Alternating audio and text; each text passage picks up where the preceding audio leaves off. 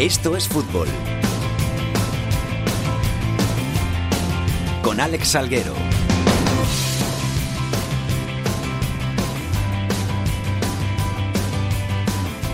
Hola, ¿qué tal? Muy buenas tardes a todos y bienvenidos una semana más a Esto es Fútbol, el rinconcito en cope.es para todo el fútbol de segunda, el fútbol de segunda B, el fútbol de tercera y el mejor fútbol femenino. Semana muy importante aquí en Esto es Fútbol. Semana fundamental porque el lunes se sortearon los emparejamientos del playoff de ascenso tanto a segunda como a segunda B y porque ya tenemos al primer ascendido para la máxima categoría la próxima temporada que va a ser el Atlético Osasuna, que se benefició de esa victoria del Granada por 0-1 en el campo del Albacete y que a falta de tres jornadas ya es equipo de primera división. De muchas cosas vamos a hablar aquí en estos fútbol, vamos a analizar los playoffs, vamos a hablar con el técnico de Osasuna de mil cosas en este programa de estos fútbol y hoy nos acompaña el gran Luis Basteiro. ¿Qué tal Luis? ¿Cómo estás? ¿Qué tal, Alex? Muy buenas. ¿Todo bien? Perfectamente, encantado de estar por aquí una vez más. Hoy a los mandos de la nave el gran Javier Rodríguez, el gran Jorge Zarza. Vamos con los titulares.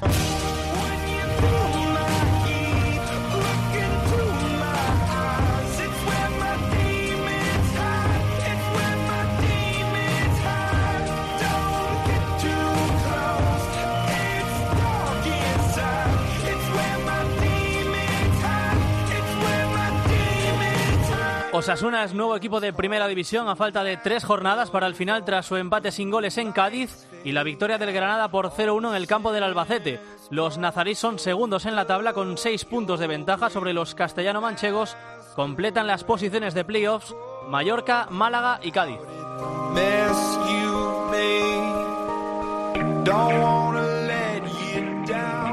Por abajo, con Reus, Nastic y Córdoba ya descendidos, ahora mismo bajaría también a segunda B el Rayo Majadahonda con 41 puntos. Los madrileños se encuentran a dos de la salvación que marca con 43 el Tenerife.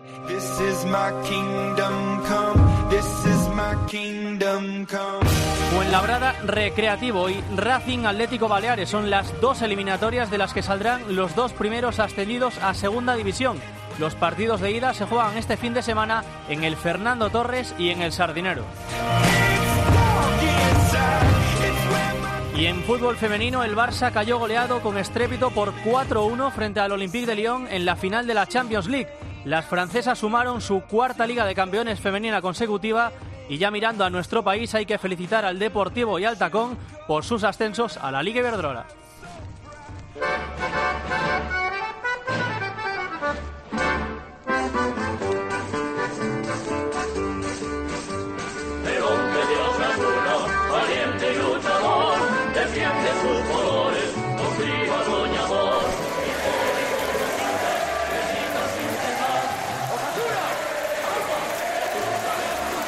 Hemos hecho un trabajo espectacular entre todos. Somos los mejores rojos. Los que queremos a este club estamos acostumbrados a sufrir incluso en las alegrías. Y estoy convencido de que vamos a acabar esta temporada siendo campeones de la categoría.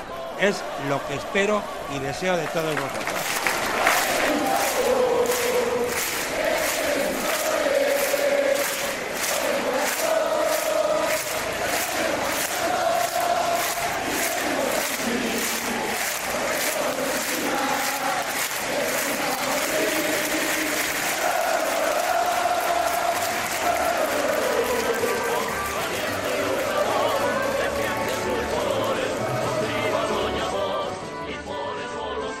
Alberto Sanz, Pamplona, muy buenas, ¿cómo estás? Muy buenas, la verdad es que todavía emocionado, ¿eh? después de la temporada que está viviendo el Club Atlético Sasuna y también un poco me contradigo, ¿eh? por un lado no quiero que termine este año en el que estamos disfrutando cada partido y por otro lado deseando que se termine para que comience de nuevo Sasuna en la máxima categoría del fútbol nacional, una temporada histórica por cómo ha sido el ascenso y mira que hemos vivido, Alex, eh, años con finales de Copa del Rey, siendo cuartos en Liga con la previa de la Champions, semis de UEFA o incluso salvaciones al pozo de Segunda B en el minuto 93 del último partido, pero la verdad es que este año ha habido una comunión entre equipo, cuerpo técnico y afición que ha sido absolutamente espectacular. Has puesto varios de los sonidos de este fin de semana, pero en realidad son sonidos de toda la temporada. ¿eh? Ese Somos un equipo ha sonado todos los días en el Estadio del Sadar y, por supuesto, ese Yagoba Arrasate, que ha sido uno de los héroes, de los protagonistas de, este ascenso y que además uno de los hombres que más ha disfrutado este ascenso tanto en la Plaza de Castillo como en el Ayuntamiento y es que no es para menos. ¿eh? Hay que disfrutar de los ascensos de Osasuna porque es el octavo de la historia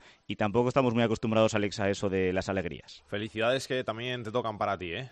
Sí, la verdad es que, como digo, ¿eh? seguimos todavía emocionados, cansados y con sueño, pero todavía emocionados. Como tú has dicho, Alberto, uno de los grandes protagonistas de estos cánticos, de estas celebraciones de Osasuna, ha sido el técnico, el que ha obrado el llevar al equipo a primera división de nuevo y que pues es merecido todos estos cánticos porque tiene mucha culpa en este gran éxito de Osasuna. Nos está escuchando aquí en estos fútbol ya. Yagoba Arrasate, ¿qué tal? Muy buenas. Buenas tardes. ¿Cómo estás? ¿Todo bien? Sí, todo en orden. Ya después de un par de días de celebraciones, ya volviendo al Tajo. Ya les has hecho volver a trabajar hoy, ¿no? Sí, sí, sí. Hoy ya había que echar ya todo lo que hemos, digamos, hecho y, nada, hoy y mañana entrenar y el sábado intentar ganar a, Las Palmas, que es lo que toca. ¿Les has pesado o no has querido ni verlo? No, no he querido ni, ni verlo. Sí les he visto felices, con los ojos brillantes y bueno, luego cuando ya hablas con alguno le ves que que uno está fónico, que el otro tal, pero bueno, son cosas normales. Y con algún kilillo de más y con horas de menos de sueño, pero bien. Sí, pero bueno, el fútbol ya sabes que es un estado de ánimo y cuando estás contento, feliz, pues al final eso vale a veces más que, que el apartado físico, ¿no? Enhorabuena, ¿eh? Muchas gracias. ¿Lo has celebrado como se merecía? Sí, sí, sí, yo también le he dado rienda suelta un poquito a lo que pedía el cuerpo y han sido dos días exigentes, pero dos días que hemos disfrutado muchísimo todos, ¿no? ¿Te queda garganta para gritar el fin de semana? Sí, sí, sí, todavía sí. Espero no tener que gritar mucho, pero sí estoy bien de la garganta. Vaya exitazo, primera temporada en Pamplona, primera temporada en Osasuna, consigues ascender al equipo a primera división. El año pasado te quedaste ahí en el último peldaño, este año has conseguido subir la escalera. Bueno, sí, la verdad es que muy contento, ¿no? Al final pues bueno, hacer feliz a tanta gente yo creo que es lo más bonito que tiene esta profesión y, y bueno, por eso queríamos también celebrarlo junto a la afición, ¿no? Yo creo que nos han ayudado muchísimo y, y bueno, esto es de ellos también y, yo como, como entrenador pues encantado, ¿no? De estar en este club y de poder conseguir este, este objetivo. Alberto, pregunta todo lo que quieras, ¿eh? Eh, yo, muy buenas, Yagoba. Lo primero, enhorabuena de, de nuevo. Eh, has, hablado de la importancia de hacer feliz a la gente, pero es que no es que la gente haya sido feliz en esto una ahora con el ascenso, es que ha sido durante todo el año en el Sadar, el ambiente que se ha vivido, eh, cómo ha jugado el equipo, cómo ha habido una comunión entre equipo y afición, y bueno, incluso ese brocha cada partido con ese cantico de somos un equipo, ¿no? Sí, sí, yo creo que ha sido una de las claves, o, la clave, Sadar, ¿no? Al final, 17 victorias y dos empates, 15 consecutivos, cuando el equipo no estaba tan bien, el hecho de ganar en casa nos daba para mantenernos en esas posiciones altas y cuando hemos mejorado fuera de casa, pues nos hemos consolidado en, puestos de, ascenso, ¿no? Yo creo que, que la clave ha sido el Sadar y esa comunión con, con el público que se ha reflejado sobre todo también luego en, el final de, de cada partido que, que lo hemos celebrado y lo hemos cantado junto a ellos, ¿no? Le costó al equipo arrancar la moto, pero una vez que arrancó no había quien nos parase. Sí, es verdad que el inicio fue, fue malo, con, con tres derrotas en los primeros cinco partidos, pero bueno, como cualquier proceso, ¿no? Al final un entrenador nuevo, varios jugadores nuevos, eh, una idea nueva y, cuesta arrancar y, y bueno, en esos momentos malos tampoco nos pusimos nerviosos, ni nosotros, ni, ni los de arriba, hemos seguido insistiendo en una idea y al final, bueno, pues bueno, eh, han dado sus frutos, ¿no? ¿De qué te sientes más orgulloso de toda esta temporada? Bueno, yo sobre todo de hacer feliz a, la gente, ¿no? Ver eh, a la gente feliz yo creo que es lo más bonito que hay. Y luego en lo personal, digamos, en lo futbolístico, pues bueno, que, hemos conseguido el objetivo con, nuestra idea, digamos, o con lo que un entrenador quiere, ¿no? Creer en una idea, aunque haya dudas, seguir insistiendo y al final que el equipo se parezca a lo que el entrenador quiere, ¿no? Yo creo que eso a nivel eh, de entrenador, digamos, es lo, más gratificante. Eh, Yagoba, eh, van dos preguntas más. La primera, ¿le has pasado ya la lista de la compra de, lo que quieres para la temporada que viene a Braulio? Ahora que ya, oye, ahora ya que somos de primera, habrá que hacer peticiones, ¿no? Bueno, tampoco hemos tenido mucho tiempo, ¿eh? pero sí es verdad que Braulio ya está manos a la obra. La dirección deportiva yo creo que hizo una gran gestión en, verano, también en el mercado de invierno y ahora confiamos plenamente que que tanto ellos como nosotros, los dos de la mano, podemos hacer un, proyecto competitivo para, para la primera división. hemos hablado de muchas zanahorias, ahora eh, eh, la advertencia de que este año hemos disfrutado tanto, tanto, tanto, de que volvamos a ponernos el mono de currar, que la temporada que viene en primera va a haber que currar y que sufrir. Sí, sí, sabemos cómo es la primera división, que la primera división no, no perdona y por eso tenemos que hacer un, proyecto competitivo, ¿no? Eh, el año pasado, pues bueno, también teníamos una buena plantilla, al final hemos conseguido hacer un buen equipo y, y tendremos que ser más equipo que nunca para poder competir con, grandes equipos, grandes presupuestos, pero bueno, yo creo que Osasuna durante su historia ya ha demostrado que puede estar en primera división y, y ojalá pues pueda estar ahora también durante muchos años. Yagoba, yo tengo que hacer una pregunta que me ha mandado un amigo rojillo, que es muy de Osasuna, un compañero de mío de, de, de, toda la vida, que me ha dicho que te pregunte qué línea es la principal a, reforzar. Habrá que retocar casi todas las, las líneas, ¿no? Pero pero si algo está claro en el fútbol es que, que los goles que los goles son decisivos y, seguramente donde más haya que acertar es en la parte de arriba no porque al final es lo más difícil es lo más caro también pero es lo más eh, determinante también no entonces yo creo que habrá retoques en todas las líneas pero donde más hay que acertar igual es en la, en la parte de arriba sí. Y a los mandos de la nave Yago Barrasate sí sí pues por suerte lo cual estamos agradecidos ya mucho antes de eh, terminar la temporada ya el club nos ofreció la renovación, la aceptamos y en ese aspecto pues bueno, nos sentimos también pues digamos eh, muy satisfechos ¿no? de que el club crea en, un cuerpo técnico más allá de, de saber cuál iba a ser eh, el resultado final de la temporada, ¿no? Por lo tanto, pues bueno, encantados de, llevar, pues como tú dices, esta nave a, primera división. Un par de nombres, aunque igual no me dices nada, pero Robert Ibáñez y Echeita, bueno, Robert Ibáñez ya ha estado aquí, pertenece al, al Getafe, de momento tiene que, tiene que volver, pero bueno, eh, tanto nosotros como creo que él también, igual quiere, quiere volver, ya veremos, pero bueno, eso es más adelante. Y luego, lo demás, pues saldrán nombres, pero te digo la verdad, todavía tampoco hemos profundizado en, los nombres. Alberto, cierra Oye, Y hablando de nombres, eh, Yagoba, eh, la canción, tu canción, ese Yagoba Arrasate, ¿la cantas o te la cantan en casa? No es que me encantan los críos, es verdad. Los críos sí que me encantan porque ya les han metido ya. Críos a la cama, y ahí está, ¿no? Ya hago. Sí, sí, sí, sí, pero bueno. Pero bueno, también es bonito, ¿no? Que los críos canten y, y al final la familia sufre mucho también y cuando hay algo que celebrar, yo creo que lo tienen que disfrutar también. Yagoba, un placer ¿eh? tenerte aquí en estos fútbol. Disfruta de estos tres partidos que quedan, que luego habrá un verano muy largo por delante y de esa vuelta a Primera División de Sasuna, que te lo mereces. Esa es la idea, muchas gracias. Alberto, un abrazo. Oye, y que haya mucha paciencia ¿eh? en la familia sosonista, que el inicio seguramente va a ser complicado, pero estemos tranquilos y recordemos lo que hemos disfrutado esa temporada. Mi amigo ese, te lo voy a decir también, me decía que hay un poquito de miedo a que pase lo de la última vez en primera.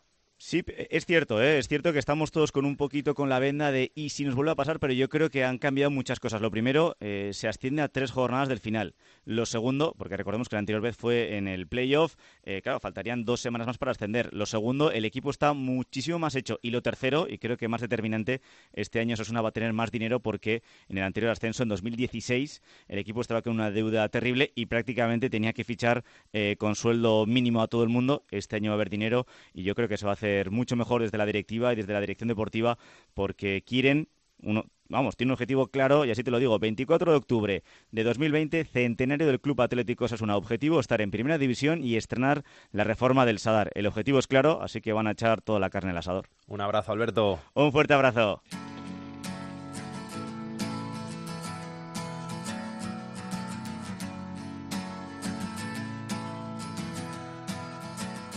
La segunda B en Esto es Fútbol.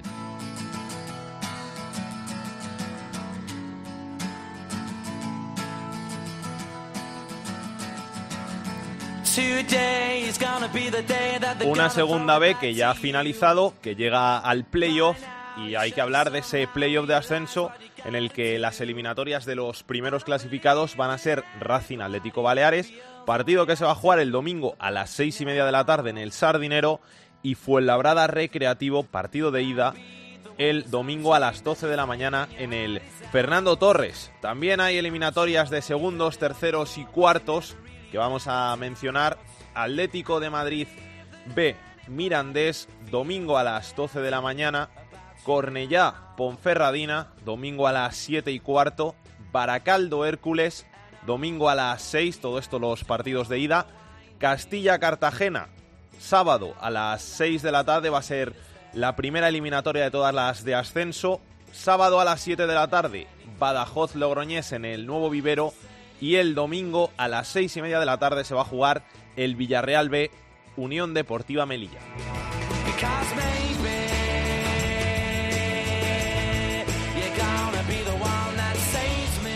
Y vamos a hablar ya de esas eliminatorias entre los primeros clasificados, porque de ellas van a salir los dos primeros ascendidos a la segunda división la próxima temporada.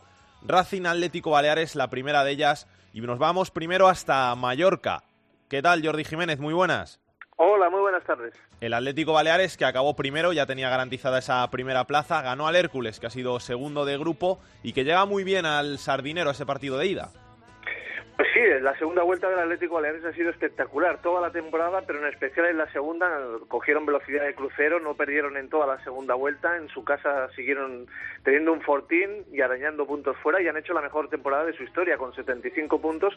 Ha sido el campeón de alguna forma sorpresa de, de este año, que quizá no entraba en las quinielas por haber estado a punto de descender a tercera división la pasada temporada, se salvó en la última jornada, pero el campeonato de los de Manis Mandiola ha sido espectacular.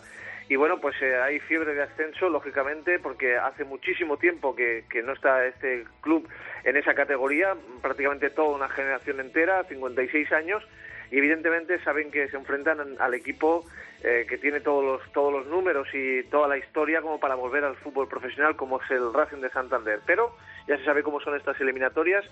Y bueno, había gente que prefería jugar primero en casa, pues le tienen tomada la medida y luego ir al sardinero, pero bueno, ha venido así Así que el domingo, pues ahí estarán en el Sardinero acompañados por un buen grupo de, aficionados del Atlético Baleares, eh, que va a ser pues para ellos histórica, sin duda, esta eliminatoria. Además llegan como Cenicienta, que muchas veces en estos casos te viene bien.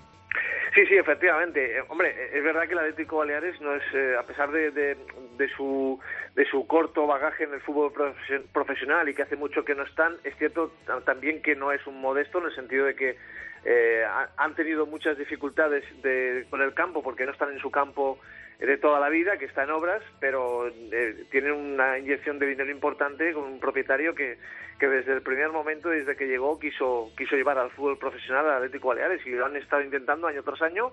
Ha sido un club que ha cumplido con sus jugadores, que no ha tenido ningún tipo de deuda, que ha tenido una buena gestión. No habían acertado tanto en lo deportivo otros años, pero este año eh, sí, lo han, sí lo han conseguido. Lo que pasa es que, claro, primero que, que no han estado en el fútbol profesional durante muchísimos años y en segundo lugar que están jugando en un campo muy limitado y eso les daba pues como tú dices una vitola de, de, que parecía que no podían ser un candidato y al final por méritos propios lo han sido. ¿Cómo ves el partido del Sardinero? Porque al final yo creo que el Racing va, a apretar, eh, el Atlético Baleares no sé si intentará sacar pues un empate, ir con algo, no sé. Pues e, quieren ir de una manera valiente en el sentido de que quieren marcar allí porque saben que si no marcan va a ser muy difícil luego en, su campo, en Son Malferit, pero quieren marcar allí, saben que el, que el gasto lo va a hacer el Racing ante su público, empujados por el sardinero, que evidentemente tienen el peso de, la historia y de, y, y de volver a y de volver a la, al fútbol profesional que el Racing de Santander parece mentira que lleve tanto tiempo en, segunda B que no es, no es donde le corresponde y ellos saben que el, que el, que el gasto lo tiene el Racing la, la responsabilidad la tiene el Racing y que van a estar empujados por su por su público. Pero yo por lo que he visto en el vestuario no le tienen ningún ningún miedo evidentemente mucho respeto eh, pero pero no le tienen ningún miedo a esta eliminatoria la cogen con muchas ganas y bueno pues eh, van van con, con ilusión de, de pasar adelante y subir a segunda división. O sea que va a estar bonita esta eliminatoria. Jordi un abrazo eh, a disfrutar que la vuelta en Mallorca te tengo que llamar pues eh, cuando, cuando tú quieras. Ahí estaremos también, que ya estamos con Gerardo Cisniega dispuestos a ver un, una bonita eliminatoria. el rival del Atlético Baleares, el Racing de Santander. Gerardo Cisniega, muy buenas. ¿Qué tal, compañeros? Muy buenas. ¿Cómo llega el Racing a esta eliminatoria? Bueno, pues la verdad es que visto desde fuera, el equipo pues ha tenido una temporada muy solvente, ha sido campeón hace ya muchas semanas, ha tenido hasta cinco jornadas para preparar este playoff y a priori es favorito porque es un equipo histórico y cuyo único objetivo es volver a la segunda división, ¿no? Pero es verdad que en, en los últimos partidos o en la última parte de competición el equipo no ha estado tan brillante como en la primera parte de la liga, eh, le ha costado ganar partidos, le ha costado hacer goles ha tenido lesiones importantes y eso ha generado pues alguna mínima duda entre la parroquia, pero bueno, a priori eh, el Racing es favorito, está con muchas ganas, se va a llenar casi seguro el sardinero este domingo, porque a falta de cuatro días para el partido se han vendido ya más de 17.000 entradas y lo cierto es que llevábamos dos años esperando esta eliminatoria y la, la afronta el equipo con muchas ganas, ¿no? Es favorito, claro, el Racing. Hombre, yo creo que sí. El, club ha hecho un esfuerzo muy importante esta temporada por hacer una gran plantilla. Eh, le han dado a Ibanani un equipo muy completo en todas las líneas. El Racing, eh, a pesar de que era líder favorito en el mercado de invierno, se reforzó con jugadores importantes, con experiencia en primera y en segunda división. Y tiene, la verdad es que muchísimos mimbres Ibanania para, para poder hacer un equipo de garantías. Es verdad que hay algunos jugadores que, que tienen problemas físicos, preocupa sobre todo las bajas de Jordi Figueras, un hombre muy importante en la defensa, o de Richie Kitoko, que es el jugador que da músculo en el centro del campo. Pero bueno, el Racing se ve como favorito. Máximo respeto, por supuesto, al Atlético Baleares. Pero aquí hay un único objetivo, que es ascender. El equipo y el club ya han hecho lo primero que tenían eh, comprometido este año, que era ser campeones. Y ahora por el segundo paso, que es ascender de forma directa sin esperar ya ninguna ronda más, ¿no? Gracias, Gerardo. Un abrazo. Un abrazo. Nos está escuchando el presidente del Racing de Santander, Alfredo Pérez. Alfredo, ¿qué tal? Hola, muy buenas tardes. Muy bien. ¿Coincides con Gerardo en que el Racing es favorito? Bueno, yo creo que en la eliminatoria ahí está el 50%. Yo creo que el 50% porque al final los dos equipos que han llegado líderes en sus grupos es por algo, ¿no? O sea, yo creo que ahí estamos más al 50%. Esperemos que ese empuje del doceavo jugador que es los 22.000 racinguistas en el campo, hagan inclinar esa balanza a favor del Racing, ¿no? Pero yo creo que el público es que va a empujar esa balanza a nuestro favor. Tenemos nosotros por aquí, por, por la redacción, dos de Santander que, que están ilusionadísimos con el partido. Sí, la verdad es que se ha conseguido, hay que recordar de dónde venimos, ¿eh? El año pasado fue muy duro, muy duro para todos, y este año lo que hemos hecho es, parece que bajar para coger fuerza, ¿no? Hemos rebotado y tenemos el doble de ilusión que hace dos años o tres años. Yo creo que, que este año la ilusión nos va a llevar un poquitín en volandas para volver a la segunda división.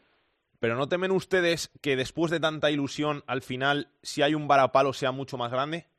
No, yo creo que no. O sea, yo creo que cuando quieres algo tienes que ir a buscarlo. Y para ir a buscarlo tienes que ir con la ilusión clara de que lo puedes conseguir. Ir a buscar algo con un bueno, vale, igual lo consigo, no, no, no, no lo entiendo, no entra en mi cabeza. Entonces yo creo que eso le pasa a todos los racinguistas. Tenemos que ir a buscar el objetivo y el objetivo tenemos claro que lo podemos conseguir por el equipo, por la afición y por el club que somos, ¿no? Yo creo que no, que no, que si, si, si no lo conseguimos en la primera fase lo conseguiremos en la segunda, pero este año sí, lo tenemos como muy asumido dentro de, del racinguismo. Después de las últimas jornadas en las que el equipo pues hizo 33 jornadas maravillosas, consiguió certificar ese primer puesto y luego se dejó un poco ir. Desde fuera parece que el Racing no llega tan bien a estos playoffs. ¿Eso es verdad o llegan al, al 100%? Yo creo, yo creo que una vez que, te metes dentro del mundo del fútbol, y esto lo dice uno que hasta hace mucho no estaba, hay un, hay un fútbol que es de dentro y un fútbol que es de fuera. Igual si lo miras desde fuera, los últimos partidos del Racing son de, uy, se ha perdido chispas, se ha perdido un poquitín de ímpetu. Si lo ves desde dentro, es se han probado multitud de alineaciones durante esos diez últimos partidos, se han probado fórmulas para ver cómo se comportaban los jugadores en distintas posiciones y cuando ha hecho falta, como en el partido de Oviedo, como el último aquí la semana pasada, como la reacción del equipo con los que tienen que estar en el sitio en el momento justo, pues hace que el equipo cambie automáticamente, es como de la noche al día, ¿no? Yo creo que para este fin de semana lo que vamos a ver es el equipo de día, por lo cual la ilusión y el potencial del Racing es el de las primeras jornadas, el que consiguió sacar esa ventaja para luego ir con comodidad tranquilamente hasta el final de la liga. ¿no? ¿Qué Baleares esperan? Pues hombre, yo creo que, que vemos un Baleares que llegue aquí a intentar meternos un gol como sea, porque al final ese gol ellos en su campo le van a sacar mucha rentabilidad y que van a intentar por todos los medios que nosotros no, ¿no? Pero bueno, al final sí que da la sensación que es un equipo que juega bastante conservador, que juega bastante cerrado atrás, con, con directos, gente alta, bastante física. Bueno, o sea, yo creo que, que van, no, tienen, va a tener, no va a tener nada que ver el juego que van a hacer aquí con el que van a hacer en su campo, lógicamente, y nuestra obligación es romper un poquitín esa pequeña encerrona que van a hacer en su área para salir de aquí con una ventaja clara, ¿no? Alfredo Pérez, presidente del Racing de Santander, muchas gracias por estar en Estos Fútbol y mucha suerte para ese partido de ida en el Sardinero ante el Atlético Baleares. Pues muchas gracias a vosotros y ciertamente la suerte de nuestra será la suerte de toda Cantabria porque todos somos los que estamos empujando en este partido, sí señor. Y tenemos el placer de saludar aquí en Estos Fútbol al capitán del Atlético Baleares, Guillermo Bayori. Guillermo, ¿qué tal? Muy buenas. Hola, muy buenas. ¿Cómo estás? ¿Bien? Bien, bien, bien, preparando, preparando una semana que, esperemos que sea, que sea para enmarcar. ¿Listo? Sí, sí, sí, yo creo que todo el mundo lo que espera es completar esas 38 jornadas de liga para esperar al final su premio. Si has hecho los deberes, pues es un premio bueno y en este caso, pues nos encontramos en, ese, en esa situación que, que lo que queremos que llegue ya al partido. El problema es que os ha tocado bailar con la más fea, como se dice en estos casos, porque imagino que ninguno querríais al Racing. Bueno, es que cualquiera de los tres, es que estamos hablando de, de, tres históricos, bueno, el Fuenlabrada y luego Recreativo y Santander. Estamos hablando de, equipos que Racing Santander y Recre que han estado en primera, incluso algunos en, finales de Copa del Rey. Pero, pero creo que, que bueno que nosotros también hemos hecho méritos quedando campeones del grupo 3 como que para que no nos quieran desear ninguno y más teniendo la vuelta en, nuestro campo. Eso te iba a preguntar, la ida en Santander, domingo seis y media, vuelta en vuestro campo ahí en, en Mallorca. En estos casos, ¿qué es mejor o qué te gusta a ti más, la ida en casa o, fuera? Yo prefiero, yo, personalmente prefiero la ida fuera. Eh, hoy estamos, por ejemplo, a 26 grados, el césped artificial está quemando, eh, es una sensación que, que, bueno, que yo sé que aquí en Santander pues seguro que ha tenido equipos en su grupo de césped artificial y van a preparar el partido, la vuelta también, pero no olvidemos que aquí pues eh, esa sensación de, calor y de humedad pues no es la misma que jugar en césped artificial en, Cantabria. ¿Es el partido más importante de la historia del Atlético Baleares o ese es el de la vuelta? Buah, yo creo que es eh, los dos partidos más importantes de la historia del Baleares. Creo que hace siete años o hace seis también lo también la gente que lo vivió lo debió pensar era la famosa eliminatoria de, de Mirandés. Eh, pero es que este partido pues llega el equipo muy enchufado llega el equipo que, ha ido de más a menos sobre todo después de perdón de menos a más sobre todo después del parón de navidad un equipo que que nos hemos nos hemos concienciado bien y cuando hemos cogido el liderato pues no lo hemos querido soltar. Y tenemos claro que el que nuestro no va, no va de 90 minutos, sino que va de 180, pero si nos hacemos unos buenos 90 minutos el, el domingo en Santander, a lo mejor los, los siguientes 90 pues no nos van a servir. ¿Qué me firmas allí? ¿0-0, marcar? ¿Qué, qué, qué es lo que mejor os vendría? Victoria, victoria seguro, vamos a ir a, por, vamos a, ir a ganar o, o empate a goles. Yo creo que cualquier derrota sin ningún gol o el empate a cero son resultados peligrosos, pero que no vamos a ir a especular, sino que vamos a por la victoria y, y lo hemos estado haciendo durante toda la temporada. Llevamos una, como se suele decir por aquí, una media inglesa de cada dos partidos cuatro puntos. Pues bueno, lo tienen dos partidos y de estos dos partidos, eh, evidentemente no hay puntos, pero si siguiéramos el puntuaje de cuatro puntos, pues estaríamos en segunda. Sabéis que ellos no llegan igual de bien que vosotros, o por lo menos eso es lo que dicen las últimas jornadas, pero, pero yo creo que, al final el Racing, con, con, todo lo que tiene arriba, pese a que, que, se ha dejado ir un poquito, puede llegar al 100% o, o, o no os teméis eso. No, no, por supuesto. A ver, estos cinco o seis partidos, vamos a ver, no, hay que olvidar que el Racing es el primer, es el primer campeón que se, que se ha proclamado campeón.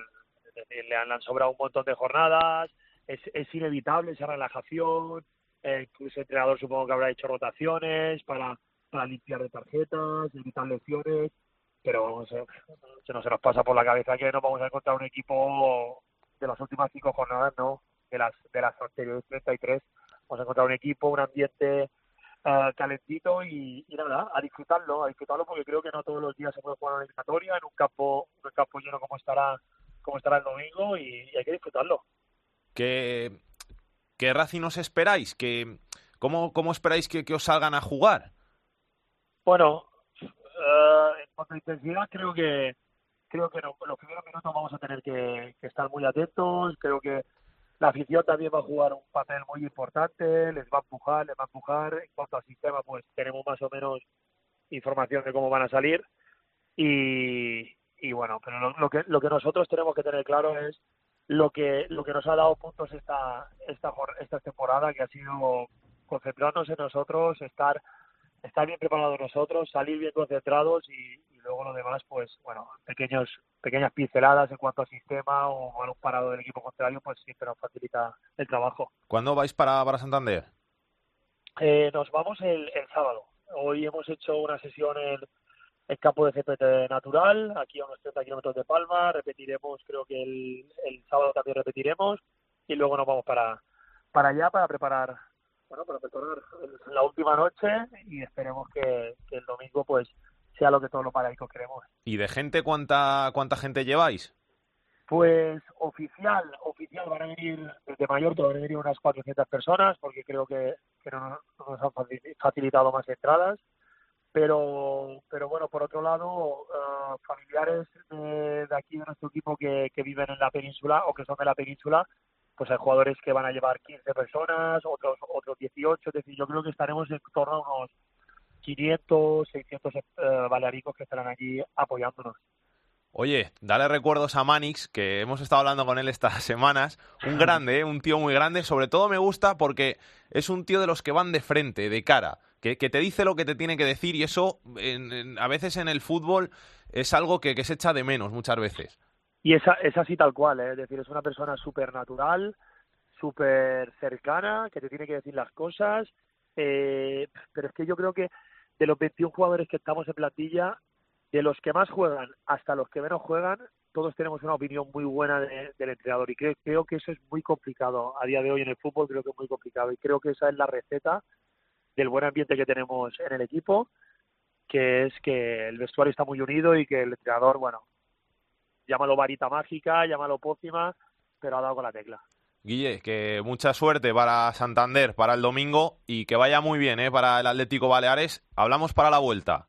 Venga, muchísimas gracias. La otra eliminatoria va a enfrentar al Fuenlabrada y al Recreativo de Huelva con la ida en tierras madrileñas, en el Fernando Torres, como hemos dicho, el domingo a las 12 de la mañana. Adrián Lez, ¿qué tal? Muy buenas. ¿Qué tal? Es muy buenas. ¿Cómo llega el Fuenlabrada a este partido con el Recre? Bueno, pues llega el Fuenlabrada al playoff después de conseguir ser campeón del Grupo 1 con 71 puntos tras su victoria el pasado fin de semana ante el Burgos se enfrenta al Recre, como dices, este domingo a las 12. Los dos son eh, dos de los cuatro campeones de grupo, junto a Atlético Baleares y Racing de Santander. Y bueno, cuando hablábamos en Deportes Copio con su entrenador, con Mene Hermoso, nos recalcaba un dato que define lo que va a ser el partido. El Fuenlabrada es el mejor local, con 15 victorias en los nueve partidos en el Fernando Torre, y el Recre es el mejor visitante de la competición. O sea, que sabe muy bien de lo duro que va a ser este partido. Y el otro día estábamos por los alrededores del estadio y nos comentaban que no quedan entradas. Es decir, que todos los han retirado su invitación y va a haber 150 aficionados del Recreativo de Huelva. O sea, lleno. Lleno, lleno absoluto en el estadio. Obviamente, después del año pasado que se quedaron eh, contra el Villarreal B, no fueron primeros, se quedaron ahí en la en la ronda previa, pues bueno, el, el Fuenlabrada este año quiere ser equipo de segunda división. Gracias, Adrián. Un abrazo. A ti, Ale. Y nos está escuchando uno de los jugadores claves del Fuenlabrada esta temporada, Pablo Cavería. ¿Cómo estás? ¿Todo bien? Sí, todo bien. ¿Preparados ya para ese intenso partido de playoff ante el recreativo en el que os jugáis, pues todo lo que habéis hecho bien hasta ahora? Sí, sobre todo con, con muchas ganas de, de, que llegue el día y, y, que salga lo mejor posible. ¿Habéis visto ya muchos vídeos del rival? Pues hoy, si te digo la verdad, hemos visto el primero un poco y bueno, ahí estamos, eh, estudiándoles un poco, conociéndoles, pero bueno, tenemos claro que tampoco tenemos que cambiar mucho lo que nosotros somos. ¿Y qué es lo que vosotros sois para la gente de, de estos fútbol que lo esté escuchando? Pues bueno, somos un, un equipo muy compacto que, que, trabaja muy bien los partidos y bueno, que, que, ante estas oportunidades, estas ocasiones grandes, no solemos crecer y intentamos dar siempre el máximo posible. Habéis hecho ya borrón de, de todo lo que ha pasado hasta ahora, se, después de 38 jornadas. Eso al final solo sirve para, para quedar primero. Ahora toca centrarse en, en lo que es el playoff, que es lo importante, ¿no? Sí, justo eso ha dicho el mister que ya hay que ponerse el mono de trabajo, olvidar lo que hemos hecho y, y, preparar esta eliminatoria lo mejor posible. Lo de la red, ¿habéis pensado en ello? ¿Que, que tenéis otra opción si, si, al final no conseguís eliminar al Recre? O, ¿O, eso es algo prohibido en el vestuario? No, la verdad que ni hemos escuchado, vamos, no he escuchado hablar de ello a nadie en el vestuario. Estamos concentrados primero en el partido este fin de semana, en intentar sacar con nuestra gente el mejor resultado posible y nada, a partir de ahí ya pensaremos en el partido de vuelta, pero para nada hemos pensado en como tú dices que hay otra oportunidad ni nada de eso. ¿Cómo esperáis el Fernando Torres el domingo? Bueno, pues viendo cómo se puso este último fin de semana, lo esperamos igual e incluso si se puede mejor, pero vamos, ya te digo, este fin de semana hubo un ambientazo y, y seguro que, que, este domingo repetirá. ¿Cómo es la afición del, del Fuela? ¿Muy caliente? ¿Apoya mucho? ¿Cómo es? Bueno, la verdad que nos ha estado arropando todo el año, sobre todo en los momentos difíciles nos ha servido de ayuda y bueno, yo creo que ahí están los números, que en casa hemos sido un equipo muy fuerte entre todos juntos. ¿Y al Recre cómo te lo esperas? Porque quizás sois de los dos primeros eh, de los cuatro primeros que había, quizás sois los dos primeros que, que, llegáis en mejor forma a este, a este playoff. Ellos llevan 21 partidos sin, sin perder, vosotros lleváis unos números muy buenos en este último tramo final de, temporada. Va a ser un partido muy igualado y muy difícil, ¿no? Sí, sabemos que va a ser una eliminatoria muy igualada, donde los pequeños detalles van a cobrar una gran importancia y nada. A ver, esperemos que, que salga bien, que trabajar bien la eliminatoria y bueno, sabemos en la dinámica que llegamos los dos, pero bueno, va a ser un partido de, de tú a tú. ¿Era el rival que queríais? ¿El, el primero que queríais? Si, si, te digo la verdad, mmm, nos daba igual cuál fuera. Al final yo creo que en una eliminatoria a ida y vuelta puede pasar cualquier cosa y bueno, yo creo que si los cuatro hemos sido campeones eh, será por méritos. ¿Y esto de jugar a las 12 cómo, cómo lo lleváis? Bueno, nosotros llevamos jugando casi, vamos, todo el año, menos esta última jornada que fue horario unificado a las 6, llevamos jugando todo el año a las 12. Así que bueno, estaremos, estamos acostumbrados y si no recuerdo mal, yo creo que ellos también han jugado gran parte de la temporada por la mañana, así que bueno. Lleváis ventaja entonces. bueno, al final el jugar en casa esperemos que con toda la gente sea un factor a favor. Pablo, que mucha suerte ¿eh? para ese partido del domingo y que vaya todo muy bien en, en la eliminatoria, a ver si al final el Fuenlabrada consigue el precio de ascenso a Segunda División. Muchas gracias, ojalá que sí. El rival, el Recreativo de Huelva. Manoli Chico, muy buenas. Hola, ¿qué tal? Muy buenas tardes, Ale. ¿Cómo llega el Recre a ese partido en Fuenlabrada? Bueno, pues con la moral alta después de haber terminado la liga regular, eh, con ese triunfo el pasado fin de semana, eh, sumando pues esas eh, 22 jornadas consecutivas sin perder, con esas seis victorias consecutivas, eh, con 16 triunfos, con seis empates y de momento con la moral alta para afrontar pues con garantías el partido de este próximo domingo en Fuenlabrada. Lo que sí te puedo decir es que esta mañana se han puesto a la venta las 113 localidades que había vendido o que había enviado en este caso el conjunto madrileño y que se han vendido en un pispas. Desde las seis de la mañana había gente esperando ya para encontrar esa localidad y para acompañar al equipo el próximo domingo en el Fernando Torres. Después de tantos años de, de sufrimiento, ¿hay mucha fiebre con el Recre en Huelva?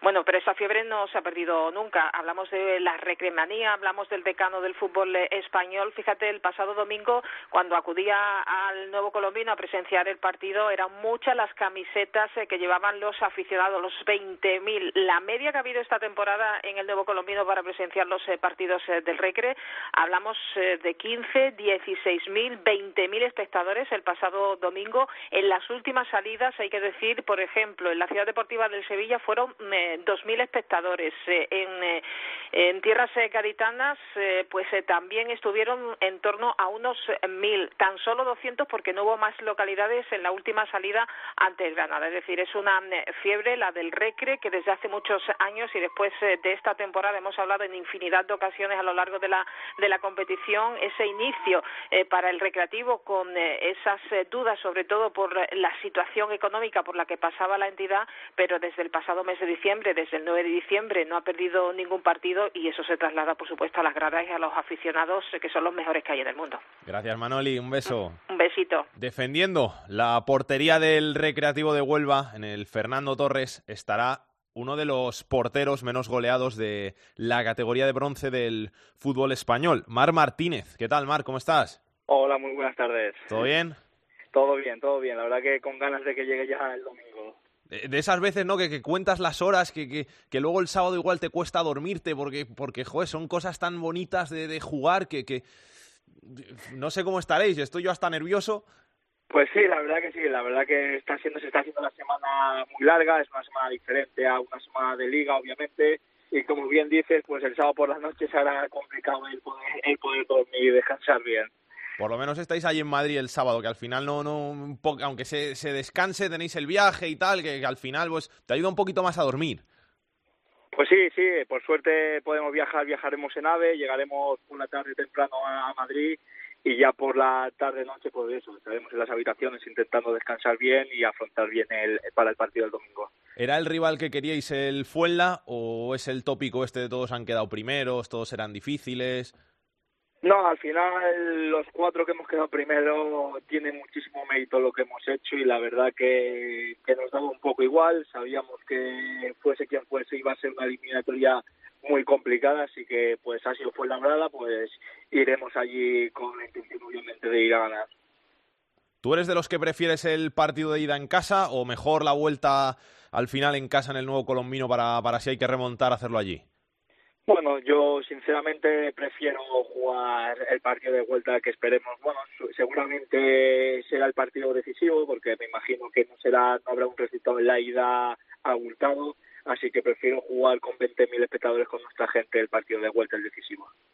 A ver si vais a romper la racha ahí en Fuenlabrada, ¿eh? que después de tantos partidos... Bueno, nosotros eh, esperemos que la alarguemos todavía a, a 24. Eso será buena señal para nosotros.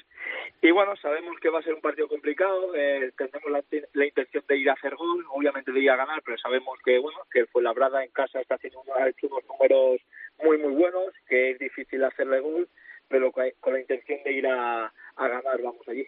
¿Quién os lo iba a decir eh, en enero cuando estabais sin cobrar que, que al final ibais a acabar primeros y os ibais a acabar jugando el ascenso a doble partido? Pues sí, lo, lo hablábamos el otro día los compañeros. El último partido que perdimos, pues mirábamos la clasificación y mirábamos al cuarto, porque la verdad que de- de- si no recuerdo mal, el Cartagena lo teníamos a 13, 14 puntos y mirábamos al cuarto. Y bueno, el equipo en todo momento ha creído, ha ido ganando, ha ido ganando. Y primero miramos al cuarto, luego al tercero, luego al segundo y obviamente, ¿por qué no al primero? Y por suerte podía ser así. ¿Tú eres de los que miran vídeos de los delanteros rivales para, para conocerles o eso no, no te preocupa? Miro vídeos hasta del lateral derecho, así que imagínate, sí, sí, a mí me gusta saber siempre de- del rival lo máximo posible. Gracias a las tecnologías que tenemos podemos saber información de todo tipo y siempre ayuda a saber de todo un poco. Marc, que no te robo más tiempo. Muchas gracias por pasarte por estos fútbol y mucha suerte eh, para el domingo en Madrid. Pues muchísimas gracias a vosotros y esperemos que, que todo salga bien para, para el recreativo.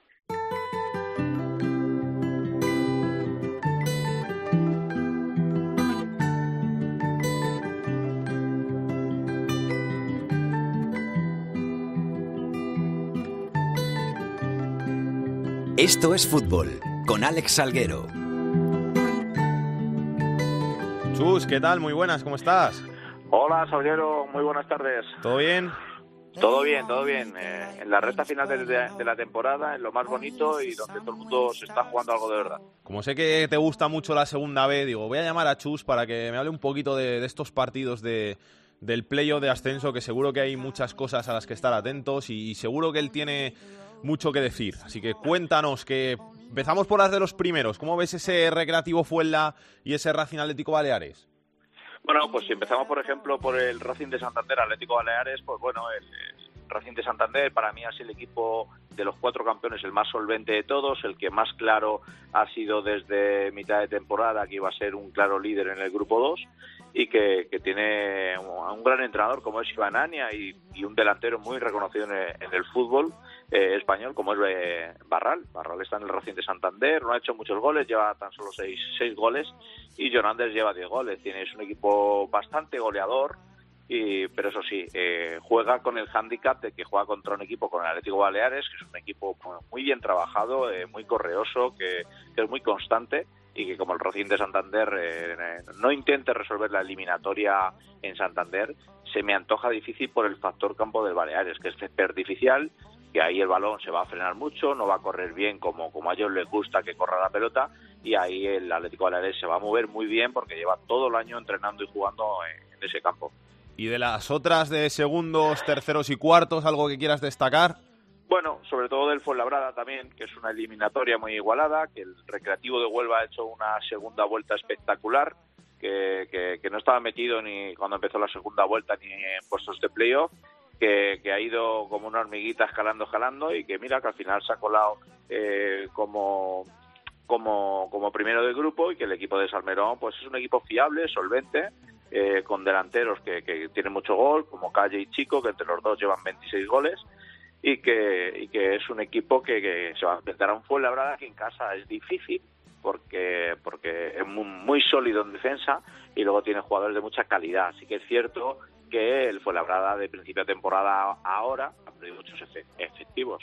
Eh, ha, perdido a Cedric arriba, aunque se rompió el cruzado, eh, pero ha fichado a Jason, que fue jugador del Rayo Majadahonda y que es un delantero muy rápido y muy explosivo, y que Cata Díaz también dejó por motivos personales el club, eh, se ha lesionado el lateral derecho hace nada, pedido del Real Madrid, y bueno, eh, va a ser una eliminatoria bonita, bonita, muy muy competida, muy competida. Y luego, pues bueno, si nos vamos al Baracaldo Hércules, pues nos vamos a ir un poco a, un partido demasiado táctico. Son dos equipos que son eh, muy variables, eh, con pocos goles a favor, muchos en contra.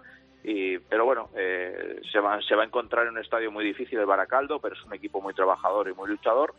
Y luego, por ejemplo, el Badajoz-Logroñés, el partido, como digo yo, de la ilusión de dos equipos que quieren retornar a, Segunda División. Eh, en, fíjate lo que es el fútbol, Salguero. Eh, ahí está Naftic, el año pasado descendió al medio y que este año está, va a jugar playo con el Badajoz y tiene jugadores muy buenos. En el Logroñés está Miquel Santamaría, jugador que juega en el Club Deportivo Leonense en segunda y ha jugado en el Racing de Santander también, es que tiene jugadores contrastados también de la segunda B. Y luego otro de los partidos que va a ser muy bonito, van a ser bueno prácticamente todo por la juventud y, la veteranía de los dos equipos, el Castilla-Cartagena.